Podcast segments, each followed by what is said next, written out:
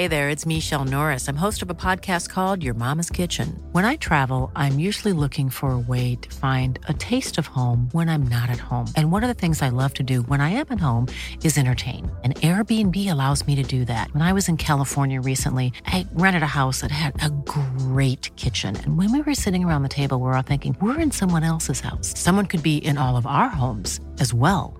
If you have a home, but you're not always at home, you have an Airbnb. Your home might be worth more than you think. Find out how much at airbnb.com/slash host. There's never been a faster or easier way to start your weight loss journey than with PlushCare. PlushCare accepts most insurance plans and gives you online access to board-certified physicians who can prescribe FDA-approved weight loss medications like Wigovi and Zepbound for those who qualify. Take charge of your health and speak with a board-certified physician about a weight loss plan that's right for you. Get started today at plushcare.com slash weight loss. That's plushcare.com slash weight loss. plushcare.com slash weight loss. Vous êtes entrepreneur, cadre ou dirigeant, retrouvez mon offre d'accompagnement et accédez à ma masterclass sur mon tout nouveau site internet fabiendecosmos.com. Le lien est dans la description de cette vidéo.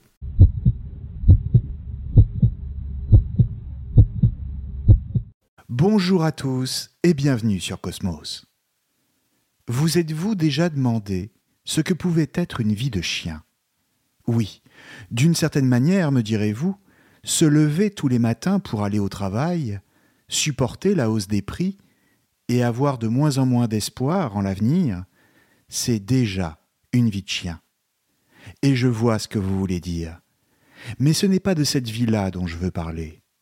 Je voulais dire une vie de chien au sens propre, laquelle n'a d'ailleurs rien de commun avec la première, puisqu'un chien, un vrai, n'a pas à se lever tous les matins, ne va pas travailler, ne paye rien, et pense encore moins à l'avenir. Si vous en avez un autour de vous, regardez-le. Que fait-il? Il dort sur le canapé ou dans sa niche.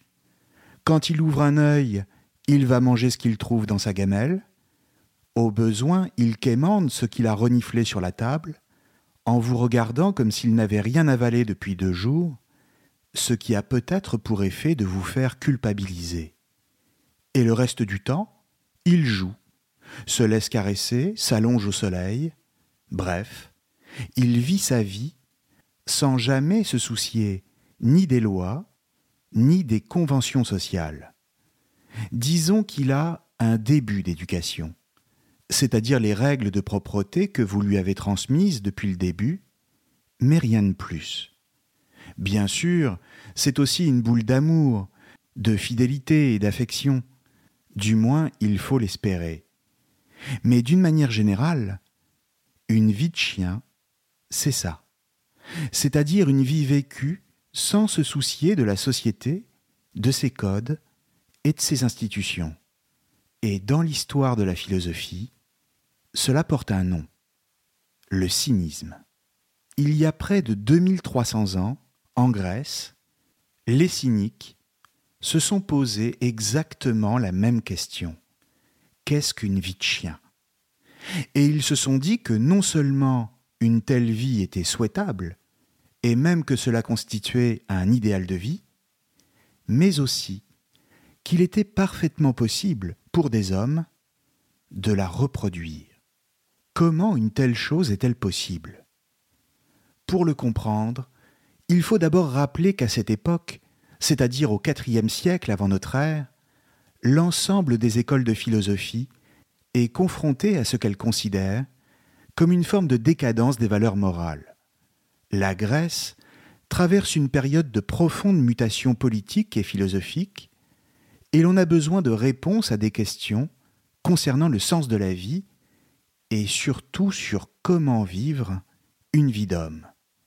La question qui préoccupe toutes ces écoles, non seulement l'Académie de Platon, mais aussi le stoïcisme, l'épicurisme ou le scepticisme, c'est de savoir quel genre de vie tout être humain doit-il mener C'est donc une question éthique fondamentale et qui, bien sûr, dans l'esprit des Grecs, est censé ensuite éclairer la construction de la cité la plus juste sur le plan politique. Et cela tout simplement parce que toute politique repose d'abord sur une certaine conception éthique de la vie, du rapport aux autres et du monde. On commence par définir une vision du monde, ainsi qu'un idéal de vie, une manière d'être et de se comporter, et ensuite on se donne les moyens politiques avec des institutions pour y parvenir. Or, c'est ici que le cynisme va apparaître et d'emblée se démarquer des autres écoles, parce que pour les cyniques, tout éthique, tout idéal de vie est toujours en contradiction radicale avec un projet politique. Le cynisme en lui-même se caractérise par un refus de la chose publique et de toute institution, lesquelles finissent toujours par corrompre l'éthique qu'on s'était donnée au départ. C'est pourquoi le trait le plus fondamental du cynisme, c'est de vivre à l'écart de toute société politique, à la manière des animaux, et plus précisément à la manière des chiens errants aux alentours d'Athènes, qu'ils prennent rapidement pour modèle, jusqu'à se baptiser eux-mêmes de chiens. Cynisme, en français, cela vient du grec kuon, qui veut dire chien. Et l'utilisation du suffixe isme est là pour marquer une doctrine, une théorie. En clair, par cynisme, il faut comprendre un corps de doctrine qui entend définir la vie bonne à l'image de celle des chiens. Et en ce sens, il est question d'une doctrine de philosophie morale dont la vocation est de proposer une réponse à la question du mode de vie, en l'occurrence ici celui des chiens, censé permettre le bonheur individuel. Mais dans le même temps, le cynisme, c'est aussi une certaine attitude anticonformiste et réfractaire face à toute forme d'autorité. À ce titre, on peut déjà parler d'une attitude libertaire, c'est-à-dire qui n'accepte aucune forme de limite à la liberté individuelle.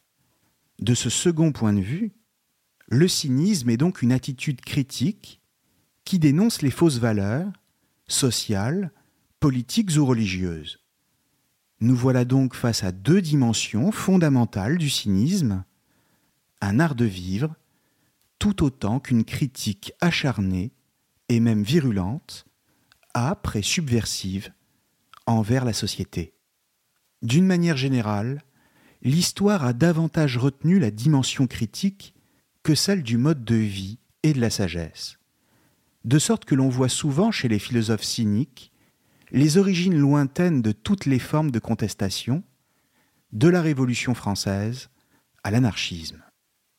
Historiquement, tout commence avec un disciple de Socrate, du nom d'Antisthène, qui vécut à Athènes entre le 5e et le 4e siècle avant notre ère, et qui, après la mort du maître, est allé s'installer dans un gymnase du nom de Cynosarge, ce qui signifie littéralement chien agile, et a commencé à y enseigner. Mais ce qu'il retient de l'enseignement de Socrate ne porte que sur la nécessité de vivre dans le détachement matériel. En réalité, il va bien vite se montrer un élève dissident. Comprenons bien ici que la quasi-totalité des œuvres d'Antisthène ne sont pas parvenues jusqu'à nous, et tout ce que nous savons de lui, comme de ses disciples, ne nous est connu que grâce à un biographe qui arrivera bien plus tard, du nom de Diogène Laërce, notamment avec son livre Vie, doctrines et sentences des philosophes illustres, dont on ne sait pas exactement à quelle date il fut lui-même rédigé peut-être autour du troisième siècle de notre ère, peut-être plus tard, mais en tout cas plusieurs siècles après les premiers philosophes cyniques. Des cyniques, nous ne savons donc que peu de choses, et il faut pour les approcher se fonder sur des sources qui sont elles-mêmes incertaines. La question de savoir pourquoi ces philosophes se sont eux-mêmes désignés comme des chiens ne saurait d'ailleurs trouver de réponse définitive. Sans doute y a-t-il un faisceau de raisons multiples qui a convergé vers cette dénomination, mais qui ne se limite sûrement pas au lieu où Antisthène enseignait. Ce qui est sûr, en revanche, c'est qu'ils se sont d'abord définis comme des adversaires de la pensée philosophique qui dominait à cette époque, le platonisme. L'antiplatonisme est en ce sens un point commun de toutes les écoles de philosophie du IVe siècle avant notre ère. Pour le dire très simplement, les cyniques ne sont pas des philosophes de l'être, mais du mouvement. Ils ne croient pas que la réalité du monde réside dans des valeurs absolues, supérieures et transcendantes, et dont la découverte et la compréhension intellectuelle seraient nécessaires pour fonder la cité juste, ici-bas. Au contraire, Antisthène enseigne que le monde est en lui-même la seule réalité, et que par conséquent, la vie bonne ne consiste pas dans la recherche et la connaissance d'une réalité supérieure, mais plutôt dans un certain état d'esprit, propre à l'action, dans ce monde-ci. Ou si vous préférez, nul besoin de grandes théories pour le premier des cyniques, comme pour ceux qui suivront. Ce qui importe, c'est de s'éloigner de ce qui est mauvais ou injuste, et d'agir simplement en fonction de ce qui est juste. Mais alors, qu'est-ce qui est injuste?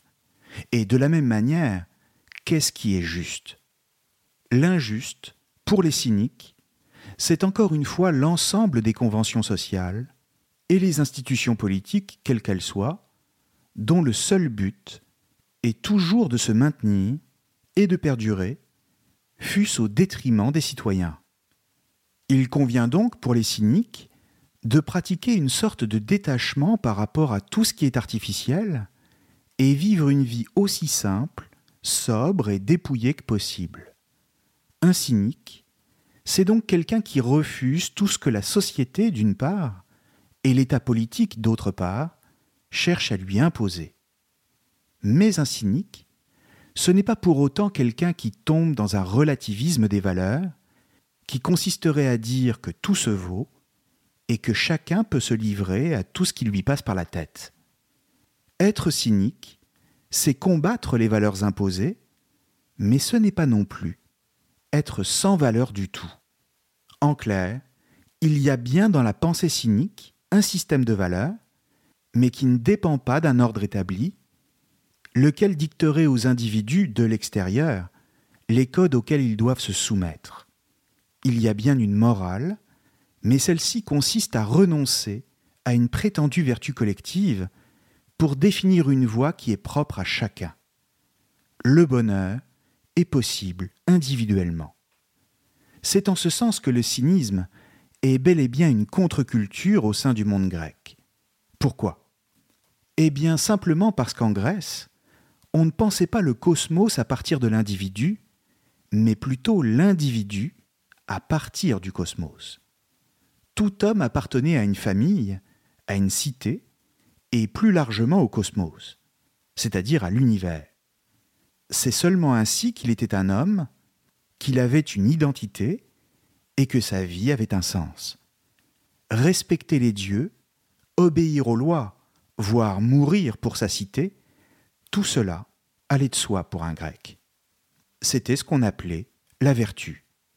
Vertu, cela vient du grec arrêter, c'est-à-dire quand on le traduit, excellence.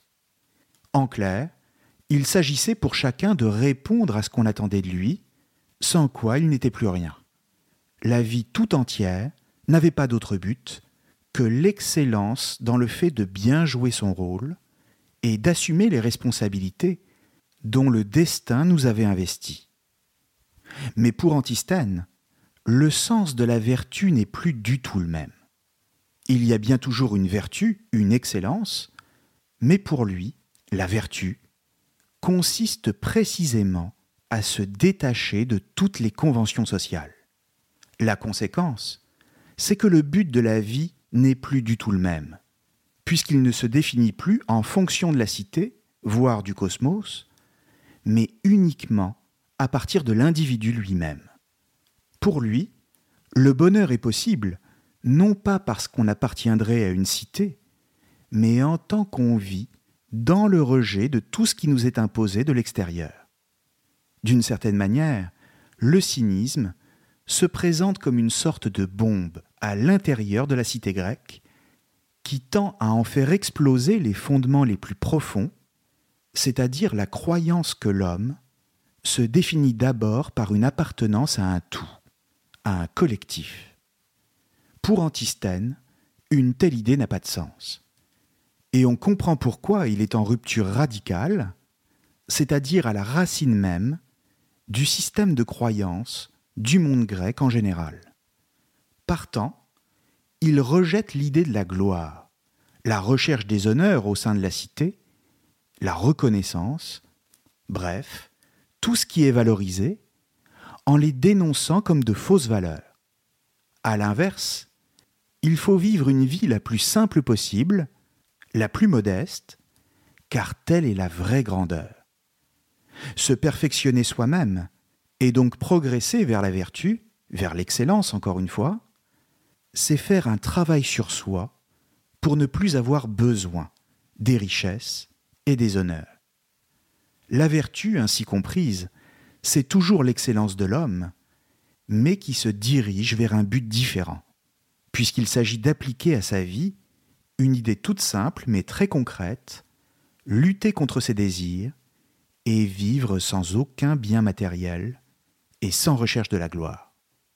De plus, si la vertu des cyniques consiste à se détourner des fausses croyances, elle conteste également tous les idéaux absolus, tels qu'ils sont recherchés par la philosophie, notamment avec Platon, comme je le disais tout à l'heure, comme la vérité, le bien, le juste. La philosophie en elle-même n'est plus considérée par les cyniques comme une activité dont la vocation est de s'élever vers le ciel des idées pour découvrir le bien moral et ensuite fonder la cité la plus juste. Elle n'est plus une simple activité intellectuelle, mais, pour Antisthène, ce qu'on pourrait appeler un art de vivre. Comprenons bien le mot art, ici, comme une technique. Une technique pour passer à l'action très concrètement, et donc pour transformer sa vie. Philosopher, en ce sens, c'est agir et non simplement discourir et parler pendant des heures de l'idée métaphysique du bien sans jamais le vivre. C'est pourquoi le cynisme se présente comme une pensée vivante, ancrée dans le sensible, et donc à cet égard comme une philosophie du corps. Le corps n'est donc pas à considérer comme un ennemi, ou du moins comme un obstacle à la vérité éternelle des idées, comme chez Platon encore une fois, qui considérait le corps comme le tombeau de l'âme. Pour les cyniques, il faut le comprendre comme un outil de la pratique philosophique elle-même. En clair, dans la mesure où la philosophie vise la vie elle-même et non une transcendance, l'outil du philosophe n'est plus son esprit, mais son corps. La conséquence, c'est que la métaphysique platonicienne n'est plus valable car il ne s'agit plus de considérer la philosophie comme une recherche de la vérité, mais comme une pratique concrète pour atteindre l'absence de trouble, la fameuse ataraxie, commune à toutes les écoles de philosophie à cette époque. Sans doute, cela peut faire penser à plusieurs autres écoles de philosophie, comme l'épicurisme, voire à une certaine forme d'hédonisme, et même au stoïcisme. Et en effet, il faut préciser ici que tous ces courants de pensée et tous ces philosophes vivent non seulement à la même époque, mais aussi pour l'essentiel au même endroit ou presque, et donc qu'ils se connaissent, qu'ils se croisent dans les rues d'Athènes, se rencontrent, se parlent, discutent, débattent ensemble, et parfois parviennent à se convaincre et à s'influencer mutuellement. Et ainsi, les différentes écoles peuvent partager certains aspects, et c'est pourquoi, parfois, elles se ressemblent. Il y a en effet de l'épicurisme et du stoïcisme dans le cynisme, et inversement. Pour l'essentiel, la pensée cynique revient donc à donner la priorité au corps, c'est-à-dire à la nature, sur la loi, c'est-à-dire sur l'artificiel et le culturel. Donner la priorité au corps sur la loi, c'est tout simplement faire de l'instinct une règle de vie. C'est repousser toujours plus les limites du convenable dans un cosmos des Grecs où justement tout doit être à sa place et où toute place doit être respectée. Et on comprend à quel point les cyniques ont pu, précisément parce qu'ils ont vécu en Grèce, choquer le sens commun et bousculer les citoyens d'Athènes, dans la mesure où les Grecs avaient une vision de l'univers comme d'un ordre, un cosmos. Pour le dire clairement, pour les Grecs, rejeter la loi, qu'elle soit juridique ou morale, c'est rejeter l'ordre du monde lui-même, tout entier. Et ainsi, c'est s'engager dans une voie où tout simplement il n'y a plus de limite. Il s'agit en ce sens, pour les cyniques, très concrètement, de se moquer des dieux et de voler les offrandes devant les temples, de prôner l'amour libre, de pratiquer l'onanisme ou de faire ses besoins en public, ou de faire l'amour devant les passants, sur la place, au grand jour. Et cela d'abord pour le plaisir de la provocation, bien sûr, mais aussi pour aller jusqu'au bout de la logique, celle du rejet total des valeurs, qui ne sont que mensonges et illusions, et de la coïncidence avec la nature, à la manière des animaux. C'est ainsi qu'ils vont considérer le mode de vie des chiens bien au-dessus des êtres humains, parce que quand les humains perdent leur temps à rechercher des choses sans valeur réelle, les chiens, eux, se contentent parfaitement d'une vie qui coïncide avec la nature. Ils mangent, ils boivent, ils dorment, ou apaisent les désirs du corps, tout simplement quand ils en éprouvent le besoin et sans se poser de questions. Ils sont en quête d'affection vis-à-vis des hommes, bien sûr, mais d'une affection réelle et non pas feinte. Ils aboient contre leurs ennemis ou ceux qui ne leur plaisent pas quand ils ressentent le besoin de le faire, et donc ils ne connaissent pas l'hypocrisie. Ils sont étrangers aux richesses et trouvent leur bonheur dans une vie simple, à la seule condition de trouver de quoi survivre. Ils sont en dehors de toute morale et indifférents au regard des autres en toute occasion, pour leurs besoins comme pour le reste. De la même manière, les chiens ne connaissent pas le compromis, et encore moins le dialogue. Il n'est donc pas question de chercher des solutions à des problèmes métaphysiques dont ils ignorent même l'existence. Selling a little or a lot? Shopify helps you do your thing however you cha-ching. Shopify is the global commerce platform that helps you sell at every stage of your business. From the launch your online shop stage to the first real life store stage, all the way to the did we just hit a million orders stage. Shopify is there to help you grow. Shopify helps you turn browsers into buyers with the internet's best converting checkout. 36% better on average compared to other leading commerce platforms because businesses that grow grow with Shopify. Get a $1 per month trial period at shopify.com/work. shopify.com/work. Mother's Day is around the corner. Find the perfect gift for the mom in your life with a stunning piece of jewelry from Blue Nile. From timeless pearls to dazzling gemstones, Blue Nile has something she'll adore. Need it fast? Most items can ship overnight. Plus, enjoy guaranteed free shipping and returns. Don't miss our special Mother's Day deals. Save big on the season's most beautiful trends. For a limited time, get up to 50% off by going to Bluenile.com. That's Bluenile.com. Hey, it's Danny Pellegrino from Everything Iconic. Ready to upgrade your style game without blowing your budget? Check out Quince. They've got all the good stuff shirts and polos, activewear, and fine leather goods, all at 50 to 80% less than other high end brands. And the best part? They're all about safe, ethical, and responsible manufacturing. Get that luxury vibe without the luxury price tag. Hit up quince.com slash upgrade for free shipping and 365 day returns on your next order. That's quince.com slash upgrade. Burrow is a furniture company known for timeless design and thoughtful construction and free shipping, and that extends to their outdoor collection. Their outdoor furniture is built to withstand the elements, featuring rust-proof stainless steel hardware, weather-ready teak, and quick-dry foam cushions.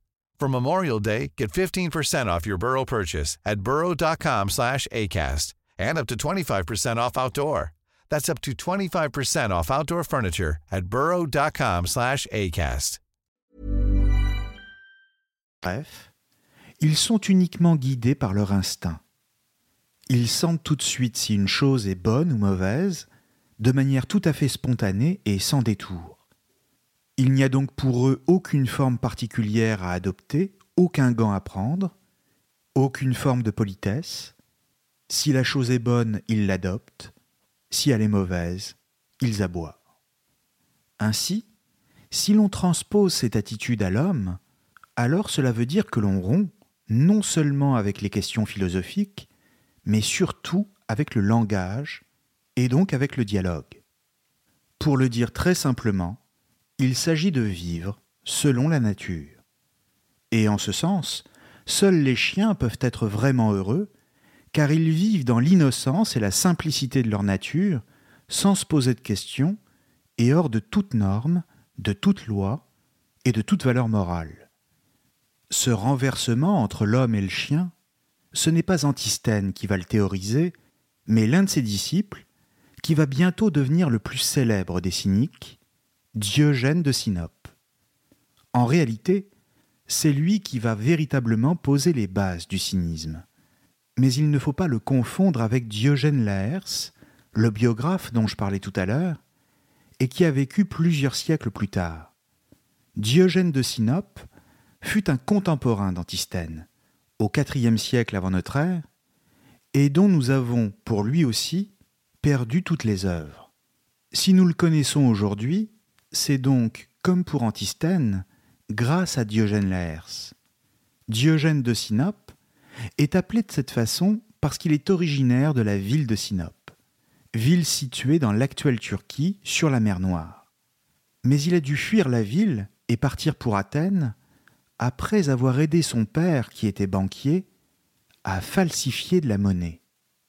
Mais selon les spécialistes, s'il s'est rendu coupable de falsification de monnaie, ce ne serait pas par recherche du gain, mais au contraire, par contestation de l'ordre établi.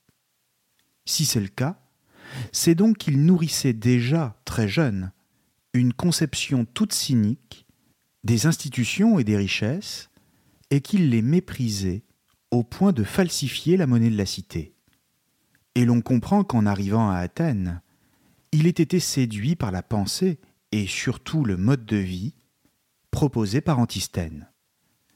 Diogène va alors s'établir dans un cimetière pour chiens, non loin d'Athènes, ce qui est une manière pour lui de tourner en dérision la très prestigieuse Académie de Platon et de rompre toujours davantage avec les conventions et la prétendue respectabilité des platoniciens.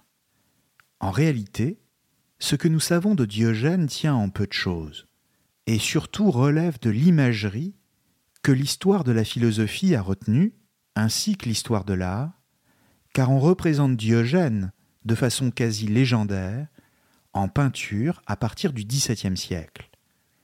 On montre un Diogène extrêmement sale, hirsute et barbu, vêtu d'un manteau, et toujours muni d'une besace, d'un bâton, d'une écuelle et d'une lanterne, qui sont ses seuls biens personnels.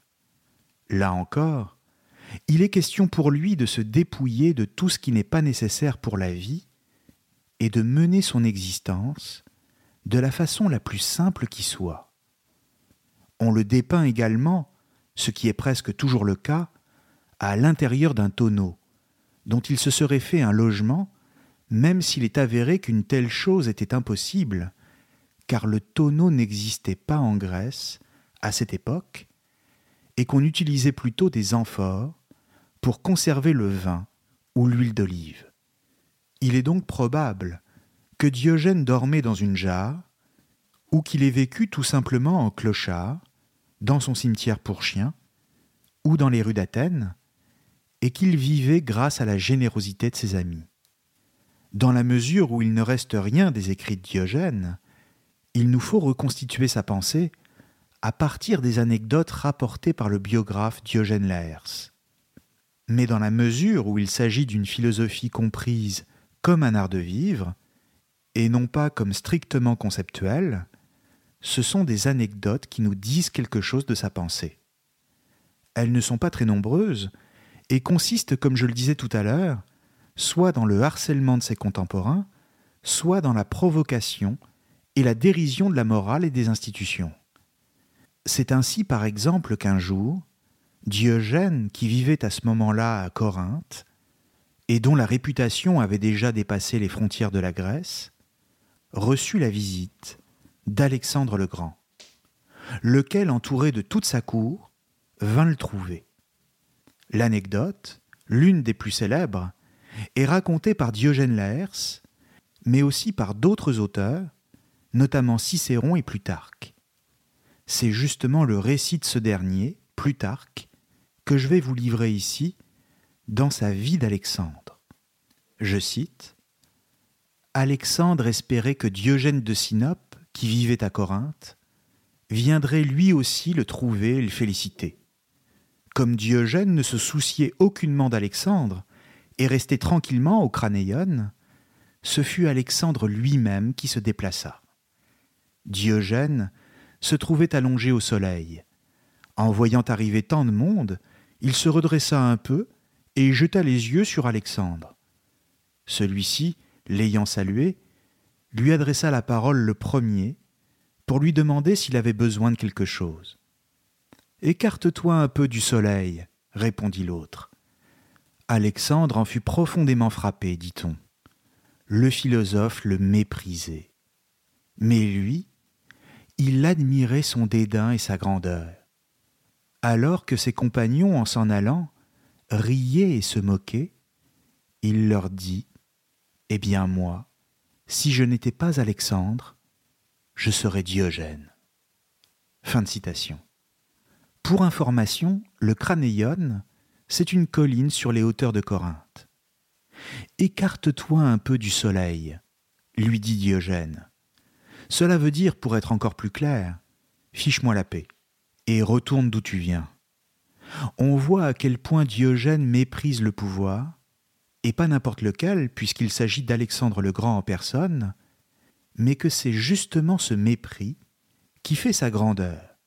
C'est une grandeur paradoxale, parce qu'elle consiste à ne pas se soucier de la grandeur, c'est-à-dire des honneurs et de tous les avantages que pourrait lui procurer l'homme le plus puissant du monde.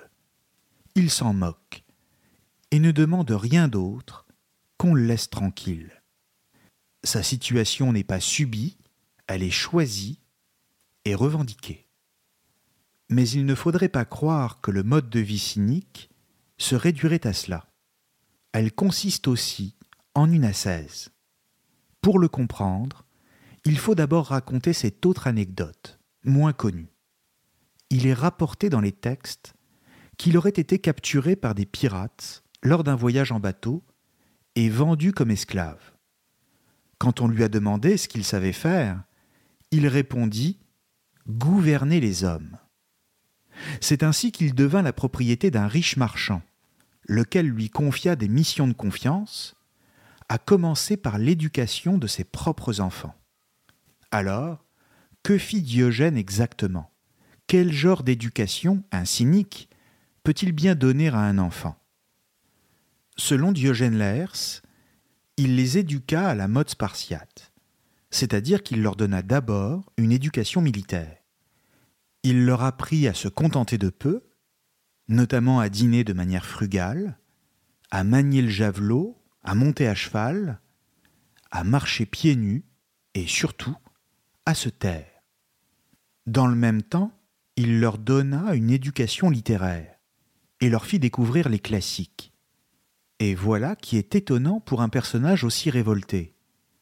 Pourquoi Diogène fait-il preuve d'une telle rigueur? Eh bien simplement parce que le mode de vie cynique ne s'enseigne pas par le dialogue, à la manière socratique, mais par le bâton, par l'invective et par les coups. Ce mode de vie n'est pas simplement celui du plaisir, ce qui le ferait un peu trop ressembler à un hédonisme mais celui d'une ascèse. Le cynisme est une ascèse. Mais qu'est-ce qu'une ascèse exactement? L'ascèse, c'est une démarche qui consiste en un travail sur soi, un effort sur sa propre personne. C'est une tension que l'on exerce sur ses propres pensées ou sur ses propres désirs afin de parvenir à les maîtriser et donc à se maîtriser soi-même. L'ascèse, c'est donc un ensemble d'exercices pratiques qui, tout en répondant aux besoins du corps, permet de s'en délivrer et d'accéder à une libération spirituelle.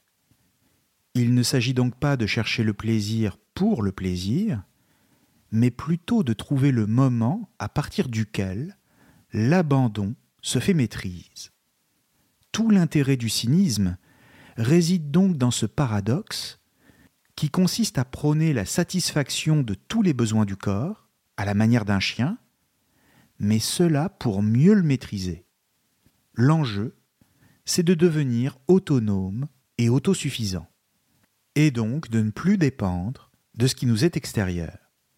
De la même manière que Diogène renvoie Alexandre le Grand comme un malpropre, il apprend à ses élèves à se contenter de peu pour ne dépendre de rien.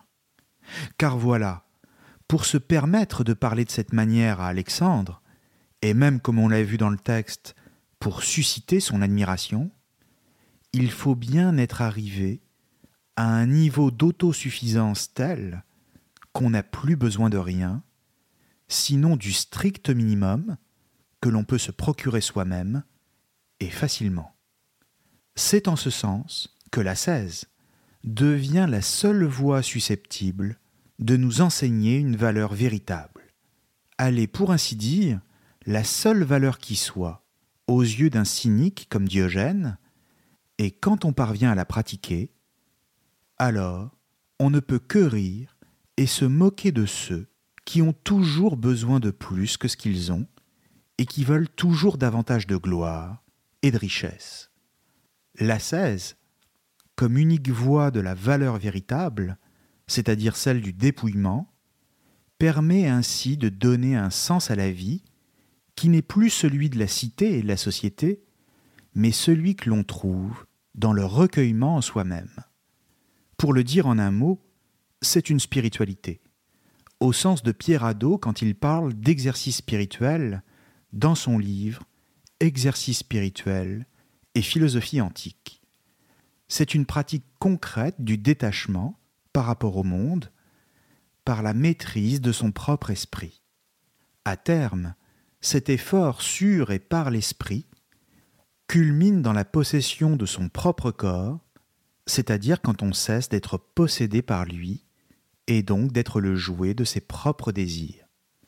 Encore une fois, quand toute la cour d'Alexandre se moque de Diogène, parce qu'ils le prennent pour un fou, ils se font reprendre par l'empereur lui-même, qui leur répond, rappelez-vous, Eh bien moi, si je n'étais pas Alexandre, je serais Diogène. Pourquoi leur dit-il cela? Eh bien simplement parce qu'en homme de pouvoir, Alexandre le Grand a bien compris que s'il domine le monde entier, il ne domine pas encore sa propre personne. Il veut toujours conquérir le monde, aller toujours plus loin et toujours étendre son empire davantage. Diogène, lui, se moque d'une telle conquête, puisqu'il domine un empire bien plus vaste, mais qu'il est le seul à pouvoir contempler celui intérieur de sa propre personne. Alexandre le sait, ce qui en fait déjà un homme supérieur aux autres, mais ses courtisans l'ignorent, et c'est pourquoi ils sont méprisables, toujours prêts à se vendre, et à se vautrer dans les pires bassesses pour obtenir quelques miettes que leur maître voudra bien leur lancer. En un sens, ce sont des chiens domestiqués, quand Diogène, lui, est un chien errant. Aux yeux de Diogène, ce sont toujours des chiens, mais pas les mêmes. Ils ont appris à respecter l'ordre établi, et ils le respectent dans la mesure où ils en attendent quelque chose, une récompense. On pourrait même dire, pour être un peu cynique nous-mêmes, un sucre. Diogène, lui, n'en attend plus rien. Et c'est pourquoi il peut se permettre d'être libre, voire de montrer les dents. Le plus drôle, c'est que la cour d'Alexandre, transposée à notre monde moderne, nous donnerait sûrement le spectacle de petits courtisans qui jouent les rebelles, mais sans avoir rien à redouter de personne. Car il est toujours plus facile de jouer les cyniques quand on sait qu'on ne risque rien et qu'on sera même valorisé pour ça. La démarche de Diogène a au moins l'intérêt de prendre un risque, en s'opposant à un ordre qui ne la valorise pas, celui des Grecs. La réaction d'Alexandre est sûrement en ce sens une exception au IVe siècle avant notre ère, alors qu'aujourd'hui, elle passerait presque pour la règle. D'une manière ou d'une autre, de nos jours, chacun peut se retrouver en Diogène en tant qu'il est le symbole même de la contestation.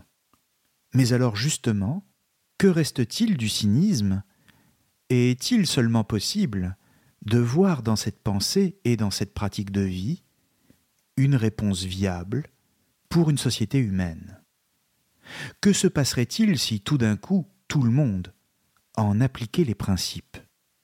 On peut imaginer que cela donnerait une société sans institutions, sans morale commune, et dans laquelle prévaudrait le bonheur individuel enfin réalisé. Mais la vérité, c'est qu'une telle démarche est forcément destinée à rester une contre-culture et à ne jamais parvenir à s'imposer. Et cela parce que sa force, comme sa faiblesse, réside dans son excès. Nous savons que Diogène lui-même avait rédigé un texte intitulé La République pour répondre à ces questions, à commencer par le fait de savoir si la vie en commun était possible sur de telles bases. Il était donc parfaitement conscient du problème que posait le cynisme dans sa logique et dans son accomplissement même. Mais le texte, comme l'ensemble de son œuvre, a été perdu. Et nous ne saurons jamais s'il avait trouvé une solution. Peut-être d'ailleurs qu'il ne s'agissait pas pour lui d'apporter de réponse, mais simplement de préciser que dans toute république, une contestation est non seulement souhaitable, mais aussi utile. Or, tout est là, c'est-à-dire dans ce paradoxe que tout cynique est à la fois nécessaire et dans le même temps redoutable. Il est nécessaire pour dénoncer la vanité des hommes et les fausses valeurs dont ils se réclament, lesquelles peuvent s'imposer dans toute société et qui ne sont que des contrefaçons. Mais dans le même temps, il est redoutable en tant qu'il est porteur d'un bâton et que la légitimité de son discours peut tout aussi bien prendre la forme d'une action politique illégitime si on cherchait à l'imposer. Quand les révolutionnaires et les anarchistes se sont réclamés de Diogène et du cynisme, cela s'est traduit par la violence et par le sang. Alors, si nous devons retenir quelque chose du cynisme, prenons-le plutôt comme une tentative, imparfaite certes, mais tout de même un essai, pour expérimenter une vie selon des moyens différents, et dont la question fondamentale continue à nous intéresser directement, malgré les siècles, à savoir qu'est-ce qui a vraiment de la valeur Sur quoi devons-nous nous concentrer pour vivre une vie bonne, une vie pleine En somme, une vie qui aura un sens véritable. Merci à tous et à très bientôt sur Cosmos. Selling a little or a lot? Shopify helps you do your thing however you cha-ching. Shopify is the global commerce platform that helps you sell at every stage of your business. From the launch your online shop stage to the first real life store stage, all the way to the did we just hit a million orders stage. Shopify is there to help you grow. Shopify helps you turn browsers into buyers with the internet's best converting checkout. 36% better on average compared to other leading commerce platforms because businesses that grow grow with Shopify. Get a $1 per month trial period at Shopify.com slash work. Shopify.com slash work. Cool fact a crocodile can't stick out its tongue. Also, you can get health insurance for a month or just under a year in some states. United Healthcare short term insurance plans, underwritten by Golden Rule Insurance Company, offer flexible, budget friendly coverage for you. Learn more at uh1.com. Mom deserves the best, and there's no better place to shop for Mother's Day than Whole Foods Market. They're your destination for unbeatable savings, from premium gifts to show-stopping flowers and irresistible desserts. Start by saving 33% with Prime on all body care and candles. Then get a 15-stem bunch of tulips for just $9.99 each with Prime. Round out Mom's menu with festive rosé, irresistible berry chantilly cake, and more special treats. Come celebrate Mother's Day at Whole Foods Market.